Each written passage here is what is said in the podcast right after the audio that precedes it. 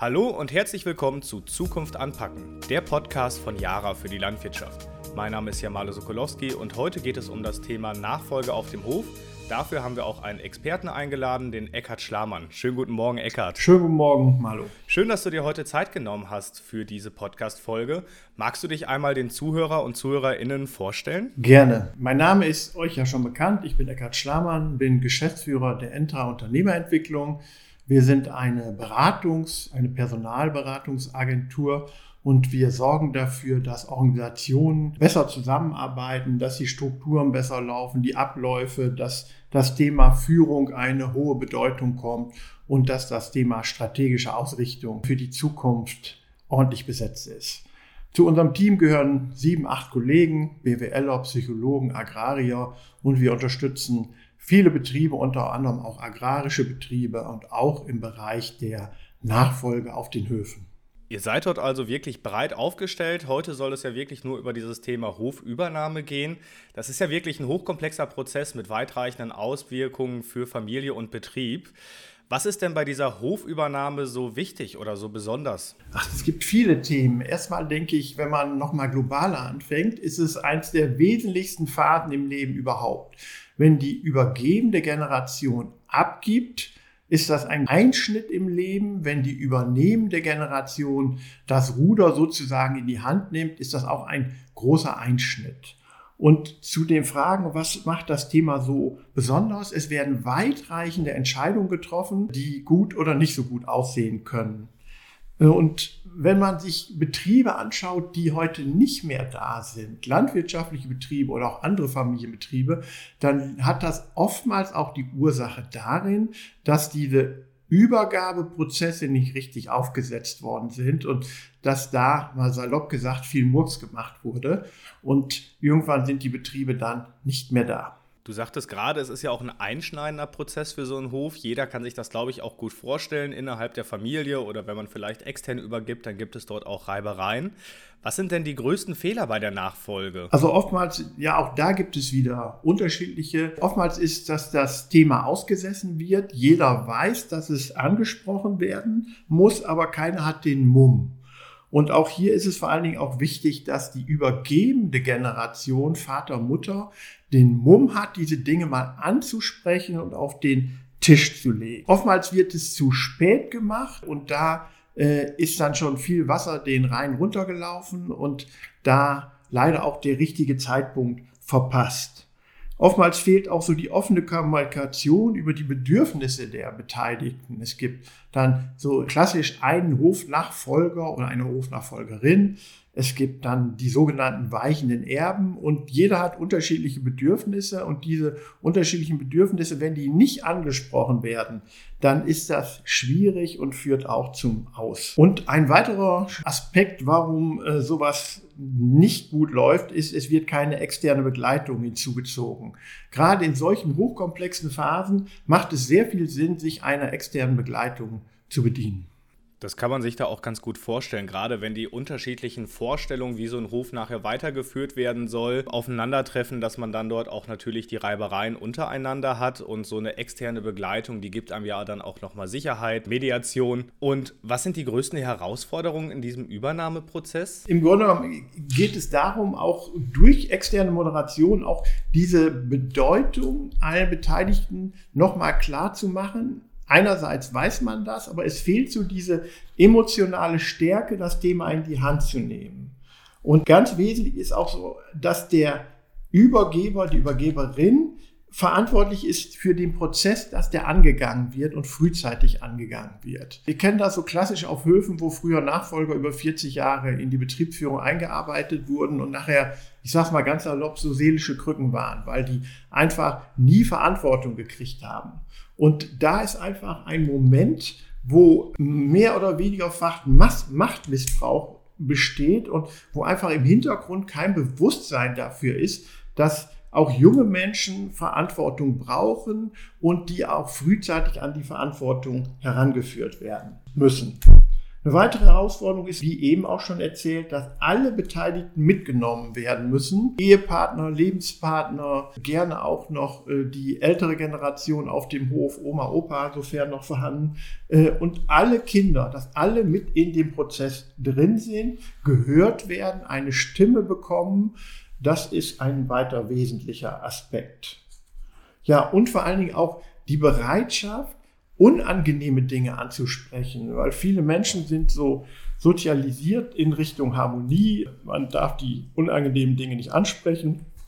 Und das ist ein wesentlicher Aspekt, dass auch diese unangenehmen Dinge auf den Tisch kommen. Und auch an der Stelle tut man sich leichter, wenn man einen externen Moderator hat. Eine weitere Herausforderung ist auch so ein Bewusstsein zu schaffen, dass man mal outside the box denkt. Viele sind da so sehr traditionsbehaftet, der Sohn erbt den Hof. Das kann die richtige Lösung sein. Vielleicht ist aber auch die richtige Lösung, die Tochter macht es, weil die viel mehr Drive zu dieser Seite, zu dieser unternehmischen Seite hat. Auch das kann die richtige Lösung sein. Und von daher braucht es auch immer wieder ein gesundes Infragestellen der ja der historischen Traditionsbehaftung.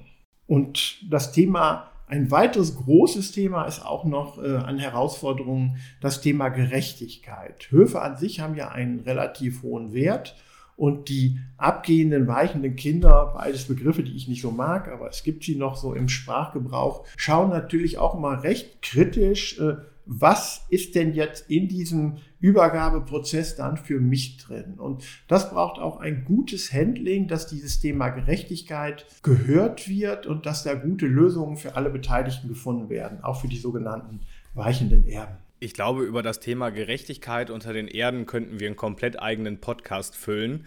Und das muss man auch individuell auf den Höfen dann natürlich ansprechen und schauen, wie man das übereinander legen kann.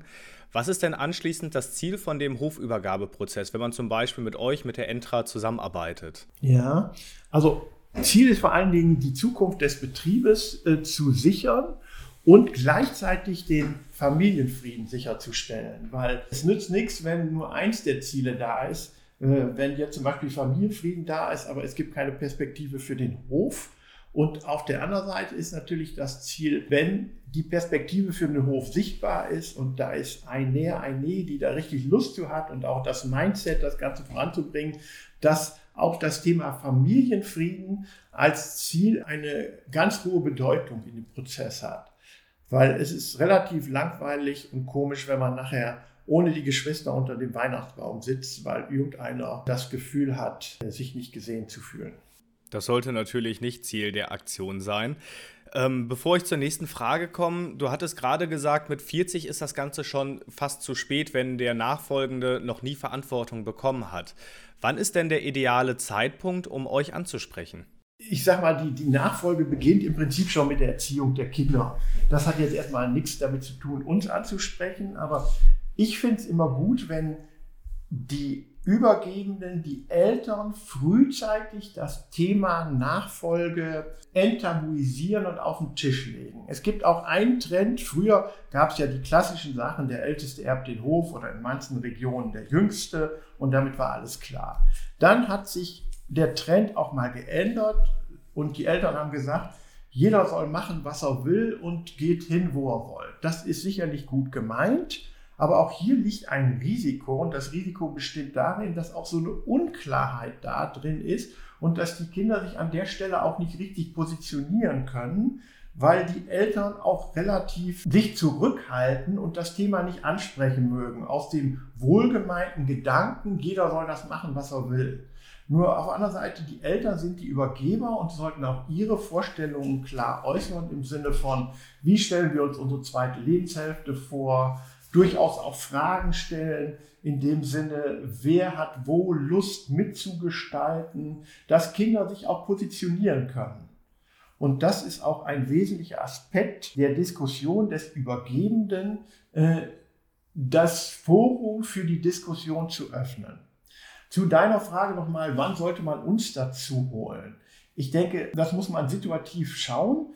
Gut wäre auf jeden Fall, wenn diese Frage des Übergebers, wenn der sich die immer häufiger stellt, was müssen wir jetzt machen? Wie gehe ich das an? Ich weiß nicht, bin da so relativ ratlos, wann ich was anspreche. wäre sicherlich ein Kriterium. Und wenn die nachfolgende Generation denkt, du, bei uns wird das alles nicht richtig angesprochen, wenn junge Leute in der Ausbildung sind oder im Studium, dann spätestens wäre sicherlich auch der Moment, mal über externe Beratung nachzudenken. Ja, danke schön für deine Antwort. Und wenn man euch dann angesprochen hat, wie kann man sich diesen Hofübernahmeprozess vorstellen? Wie begleitet ihr das Ganze? Was sind die Steps dahinter? Ja, also das Wesentliche ist immer, dass man zunächst die Beteiligten kennenlernt und operativ heißt das einfach, dass wir mit jedem Einzelgespräche führen. So eine Stunde, anderthalb Stunden, wo dann mit allen Kindern, mit Vater mit Mutter Einzelgespräche geführt wird, um herauszufinden, wo gibt es Ängste, Sorgen, Wünsche, Ideale, um die Situation richtig einzuschätzen zu können. Das ist so der erste Schritt. Das passiert dann meistens auf den Betrieben direkt. Wir fahren dann dorthin. Und der zweite Schritt ist ein sogenannter Familientag. Und an diesem Familientag kommen alle zusammen an einem definierten Ort in schöner Umgebung, oftmals bei uns hier auf dem Hof im nördlichen Münsterland, kann aber auch woanders sein. Und dort werden dann viele Dinge ausdiskutiert. Einmal in dem Sinne, was haben wir gemeinsam aufgebaut als Familie? Worauf sind wir stolz? Was hält uns zusammen? Was sind die Werte unserer Familie? Und in der zweiten äh, Diskussionsrunde dann, welche Themen müssen angesprochen werden? Äh, welche sprechen wir nicht gerne an. Und da kommt dann das Feingefühl des Moderators dazu, auch diese heißeren Punkte mal so zu sagen, auf den Tisch zu legen und nach guten Lösungen mit allen zu suchen. Und das sind oftmals auch sehr, sehr emotionale Momente, äh, wo halt diese kritischen Themenfelder angesprochen werden, auch wo sehr viel familiensystemisches Feingefühl gebraucht wird. Interessant ist immer, dass nach so einem Tag auch eine ziemliche Befreiung da ist und denke, das war jetzt der erste wesentliche Schritt für die Lösung unserer aktuellen Herausforderungen. Wenn ich den Prozess mit euch angehe, dann höre ich da jetzt ganz viel raus, dass ich gerade auf der emotionalen Ebene, aber auch was die Vorstellung von der Weiterführung des Hofes angeht, dass die übereinander gebracht werden. Jetzt ist so ein Hof natürlich auch viel größer gefasst und es gibt ja auch, wie du schon sagtest, da steckt ein großer Wert hinter.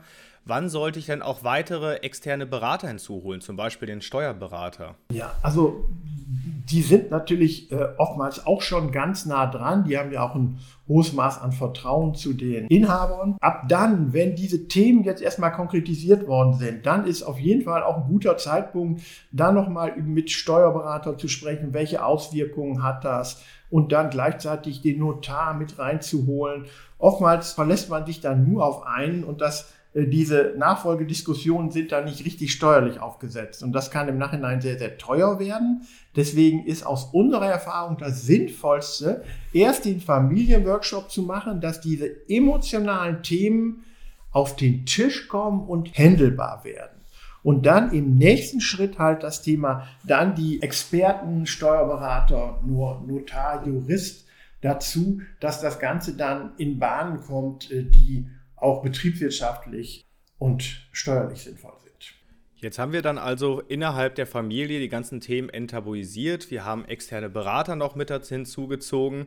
Wie geht es dann weiter? Gibt es dann ein festes Enddatum vielleicht für die scheidende Generation? Wie schaut das aus? Ach ja, mit dem festen Enddatum, das ist, das ist so eine Sache. Also das Thema Loslassen, was ja dann auf die übergebende Generation zukommt, ist auch ein hochemotionales. Das hört sich immer so an, ich kann leicht loslassen, aber auch da braucht es natürlich auch so, dass einen langsamen Prozess, dass äh, auch die übergebende Generation sich mit dieser neuen Situation anfreundet. Und das geht vor allen Dingen auch besonders gut, wenn die übergebende Generation auch eine Idee hat, was sie danach macht. Und das ist ein wesentlicher Aspekt, dass auch so diese Gestaltung der zweiten Lebenshälfte für die übergebende Generation auch mit Sinn und Geist gefüllt wird. Das kann durchaus sein, das Mitwirken auf dem Betrieb, das können auch andere äh, Projekte sein, das ist alles ja total offen. Nur wesentlich ist einfach, dass nicht das Gefühl ist, man ist abgeschoben worden.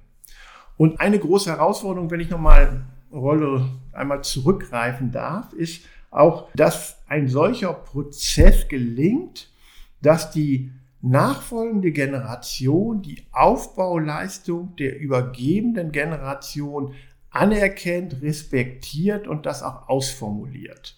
Weil oftmals kommen junge Menschen aus landwirtschaftlichen Ausbildungen und die sind sehr ambitioniert, was völlig okay ist, haben eine Menge Ideale und fangen dann an, aber auch auf den eigenen Betrieb zu schauen und durchaus auch mal kritisch auf die Leistung der Eltern zu schauen. Und dann wird es immer schwierig, weil äh, das steht einer jungen Generation nicht zu, die Leistung der Eltern da irgendwo einzuordnen. Ob die nun Biogas und Ställe bis wohin gebaut haben, das ist nicht in ihrer Bewertung. Und ich möchte darauf hinaus, dass auch deutlich wird, wie wichtig es ist, dass die nächste Generation die Aufbauleistung, egal wie sie auch subjektiv empfindet, sieht, wertschätzt, anerkennt und das auch sprachlich ausformuliert mit offenem Herzen. Und in dem Moment können die Übergeber auch leichter loslassen. Wenn die immer nur kritisiert werden, was oftmals so in kritischen Phasen der Fall ist, dann tun die sich auch sehr schwer mit der Übergabe und mit dem Loslassen.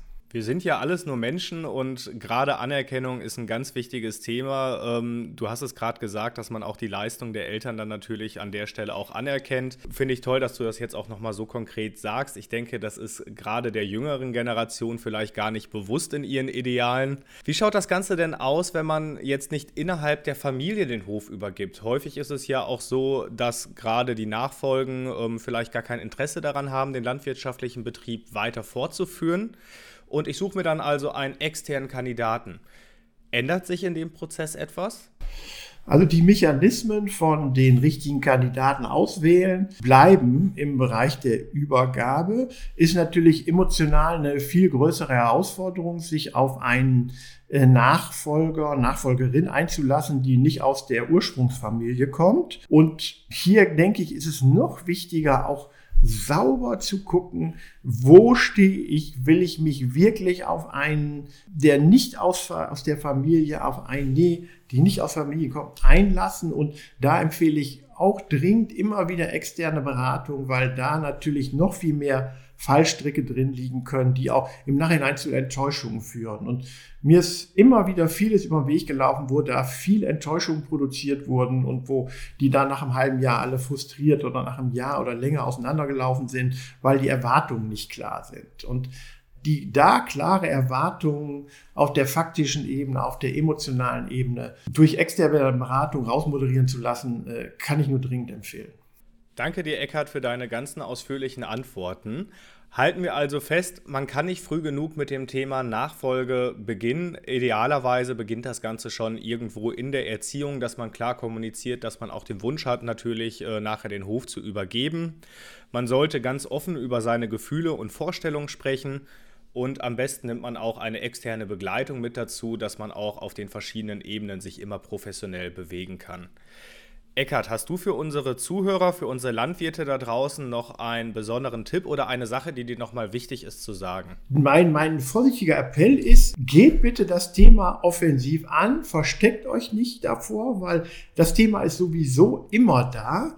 Enttabuisiert es, sprecht es an und wenn die Nachfolge gelaufen ist, zelebriert es mit einer schönen Abschlussfeier. Oftmals schleppt man sich dann zum Notar und dann ist alles mit, äh, mit viel Stress geregelt, sondern Nachfolge ist ja auch ein Übergaberitual. Und mein Impuls beendet diese Phase mit einem schönen Fest, wo alle zusammenkommen, alle Beteiligten und wo man doch dieses herausfordernde Thema souverän gemeistert hat und in irgendeiner Form von Feierlichkeiten münden lässt, wo dann auch wirklich im guten Sinne so der Segen auf die nächste Generation nochmal übergeht.